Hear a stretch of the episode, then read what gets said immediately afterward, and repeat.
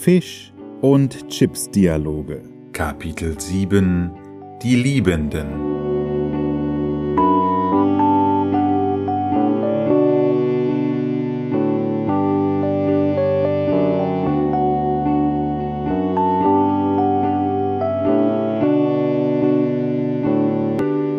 Herr Totenkopf, heute ist ein Feiertag.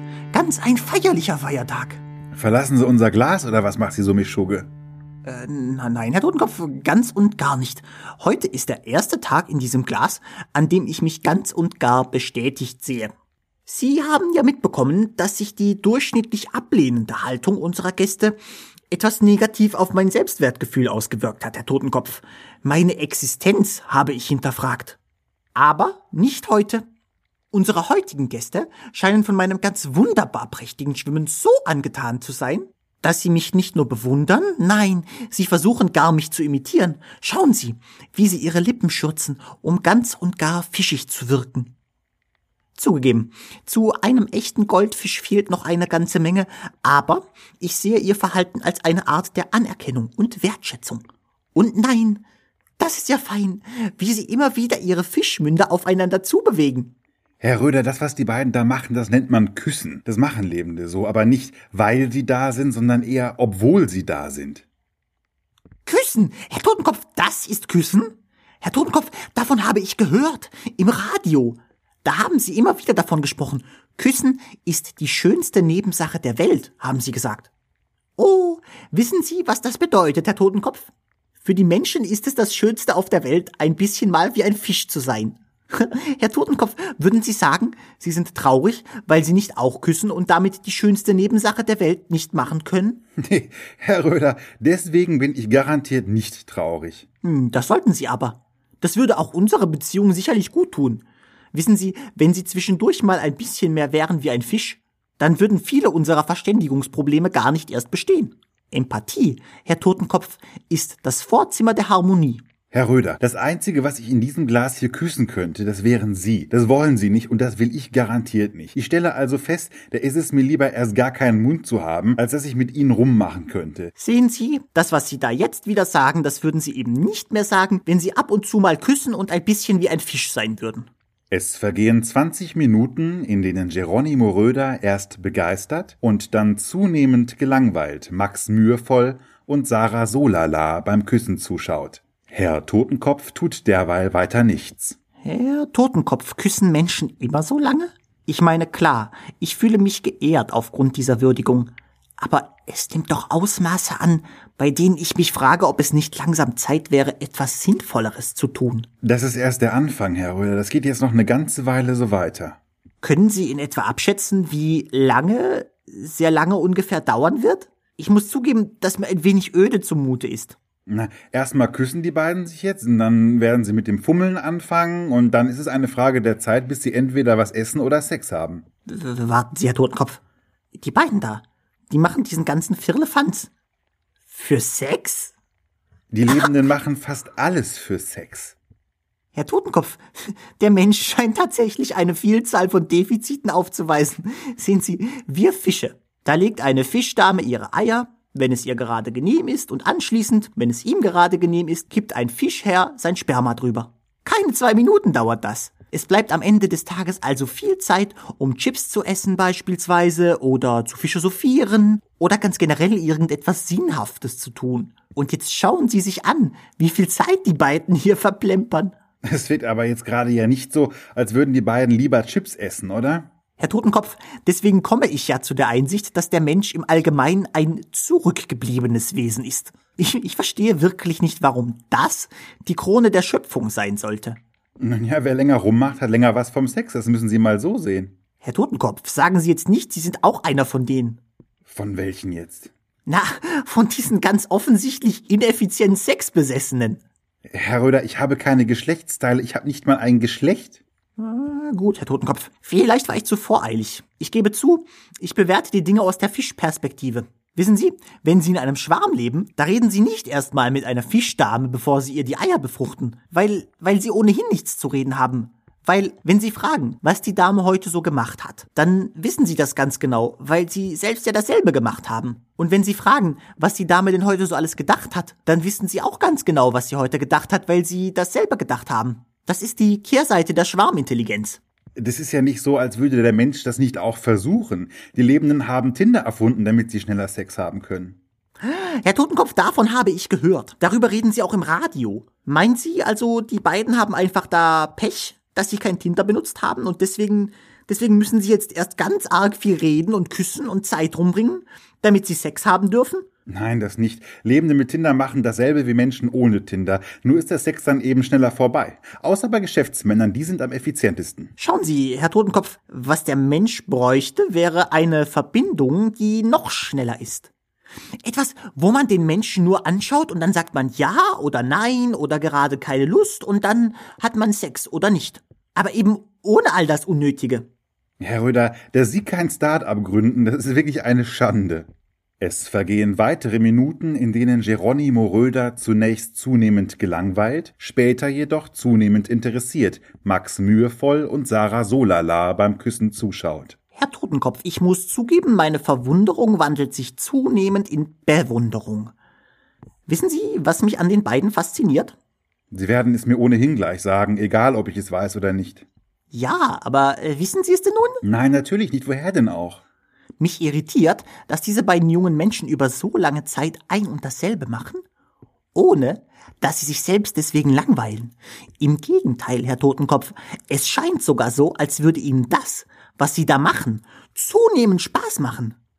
Ich gehe also davon aus, dass Küssen nicht ohne Grund die schönste Nebensache der Welt ist. Es scheint, dass sich ihr Vergnügensfaktor sogar steigert. Das ist weniger das Küssen als das Ganze drumherum. Die Menschen mögen es, einen Eiertanz um sich selbst zu machen, mögen es kennenlernen, über Wochen zu strecken, dann wochenlang zu flirten und dann wochenlang zu küssen. Herr Totenkopf, ich muss zugeben, dass ich nun gerade ein wenig eifersüchtig auf die Menschen bin. Ich würde auch gerne eine Sache machen, die über so lange Zeit Freude bereitet. Herr Röder, das wollen Sie nicht. Das wollen Sie ganz und gar nicht. Sie haben ein paar Wochen Spaß, um sich danach ein Leben lang zu langweilen. Liebe ist eine Falle, Herr Röder. Alle reden immer von den ersten Wochen, vom Kennenlernen, vom Küssen. Aber wenn Sie länger hier in diesem Hotelzimmer leben, dann sehen Sie, was danach passiert. Und das wollen Sie nicht sehen, Herr Röder. Das ist dreckig, gemein und kalt.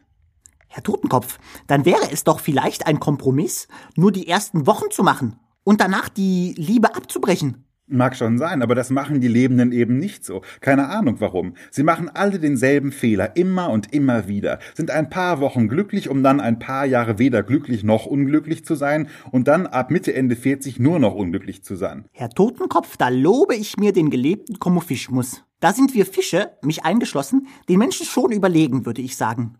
Ich breche das Ganze ab, wenn es nicht mehr schön ist. Aber der Schwarm wird trotzdem immer für mich da sein. Nun ja, jedenfalls scheinen unsere beiden Gäste auch ohne Schwarm glücklich zu sein. Und da frage ich mich durchaus, wie machen die das, Herr Totenkopf? Dann schauen Sie doch einfach zu und dann wissen Sie es doch. Nun, die beiden reden sehr viel. Und wenn sie nicht reden, küssen sie sich. Aber das hatten wir schon. Flirten. Wenn Sie reden, dann ist das Flirten. Flirten ist Reden ohne inhaltlichen Mehrwert. Es ist zumindest eine interessante Art zu reden. Meist sagt die Dame etwas und dann wiederholt der Herr genau das, was die Dame zuvor gesagt hat. Noch einmal. Aber er, er sagt es etwas anders. Und das macht die Dame dann sehr glücklich. Ich sage doch keine Substanz. Es geht nur darum, sich gegenseitig zu zeigen, wie sehr man sich versteht. Herr Totenkopf, weil es ja auch immer schön ist, wenn jemand einen versteht. Sie glauben nicht, was es mit mir macht, dass Sie immer so ablehnend sind. Mmh, Herr Röder, ich habe das Gefühl, Sie fühlen sich manchmal unverstanden. Herr Totenkopf, ja, genau, so ist es. Schön, dass Sie das verstehen. Ich kann mir einfach vorstellen, dass Sie auf der Suche nach jemandem sind, der wirklich zu Ihnen passt, individueller als Ihr Schwarm, aber wärmer als ich? Herr Totenkopf, Sie sagen es. Herr Totenkopf, ich wusste gar nicht, dass Sie ein so tiefes Verständnis meines Charakters haben. Doch, doch, Herr Röder. Wenn ich Sie so sehe, dann habe ich immer wieder das Gefühl, dass Sie eine Last mit sich herumtragen. Keine sichtbare, aber eine in Ihrem Kopf, Herr Röder. Herr Totenkopf, ja. Ja, Herr Totenkopf. Äh, es ist, als könnten Sie in meinen Kopf gucken. Wissen Sie, das ist wirklich selten. Ich denke oft, ich bin sehr viel für alle da, aber es könnte ja auch mal jemand für mich da sein. Herr Röder, ich glaube, manchmal fühlen Sie sich einsam und als trügen Sie ganz viel Verantwortung ganz allein. Herr Totenkopf, Sie, Sie haben ja eine Seite, die ganz und gar weich ist. Eine Seite voll Empathie und Nächstenliebe. Und Sie verstehen, was wir Fische wirklich fühlen. Ganz tief drin in unserem Herzen. Hm, deswegen nennt man mich auch den Fischeneiser. Herr Totenkopf, Sie sind ja lustig. Ein Kompliment, das ich gerne zurückgeben würde, Herr Röder. Herr Totenkopf. Herr Röder. Was machen Sie mit mir? Herr Totenkopf, ich bin ganz wuschig. Das, Herr Röder, war Flirten. So einfach und trivial ist das. Sie sülzen das nach, was der andere sagt, und der andere fährt darauf ab. Herr, Herr Totenkopf, Sie meinen, das alles war gerade gar nicht echt? Natürlich nicht. Ich habe gesagt, was Sie hören wollten. Aber Herr Totenkopf, das konnten Sie ja nur, weil Sie ganz tief in sich drin mich eben doch verstehen.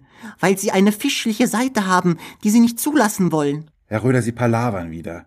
Sie sind mehr lebender, als Sie sich eingestehen möchten. Sie argumentieren genau wie die Gäste in unserem Zimmer. Alle wollen, dass es ein Wesen gibt, das ganz und gar zu Ihnen passt, das Sie versteht und mit dem alles harmonisch und toll ist. Und Sie glauben, dass es dieses Wesen irgendwo da draußen gibt, in der Welt oder im Ozean. Sie glauben, dass dieses Wesen das eine aus ganz, ganz vielen Wesen ist und in Ihr Leben hereinspaziert und dann alles anders wird. Und ich sage Ihnen eines, Herr Röder, es gibt weder dieses eine Wesen, noch taucht es irgendwann einfach so aus dem Nichts auf auf. Dabei könnten Sie auch einfach irgendeinen Fisch aussuchen, den Sie so mittelgut finden, der aber ehrlich zu Ihnen ist und sich entscheiden, diesen Fisch zu lieben. Aber das wäre mit Arbeit verbunden und der ständigen Ungewissheit, dass es doch nicht funktionieren und die ganze Arbeit umsonst ist. Da ist es schon besser, an so etwas wie Schicksal zu glauben und sein Leben danach auszurichten, weil da trägt jemand anderes dann die Verantwortung dafür. So funktioniert Liebe. Sie glauben an etwas, das es leicht macht, die Wahrheit zu verdauen. Am Ende kann ein kleines Wunder stehen. Aber meistens stehen sie einfach in einer großen Baustelle Stelle und wissen einfach nicht, wo alles hinführt. Verstehen Sie das, Herr Röder?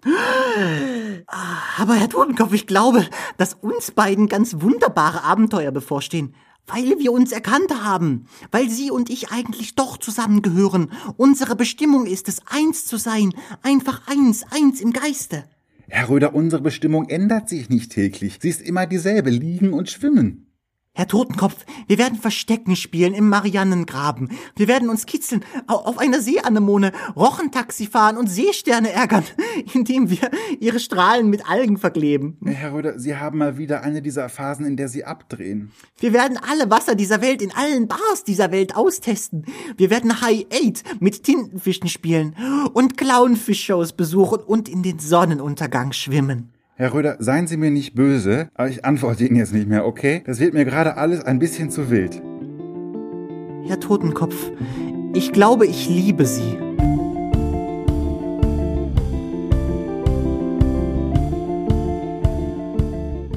Nice! Bam! Ah, na.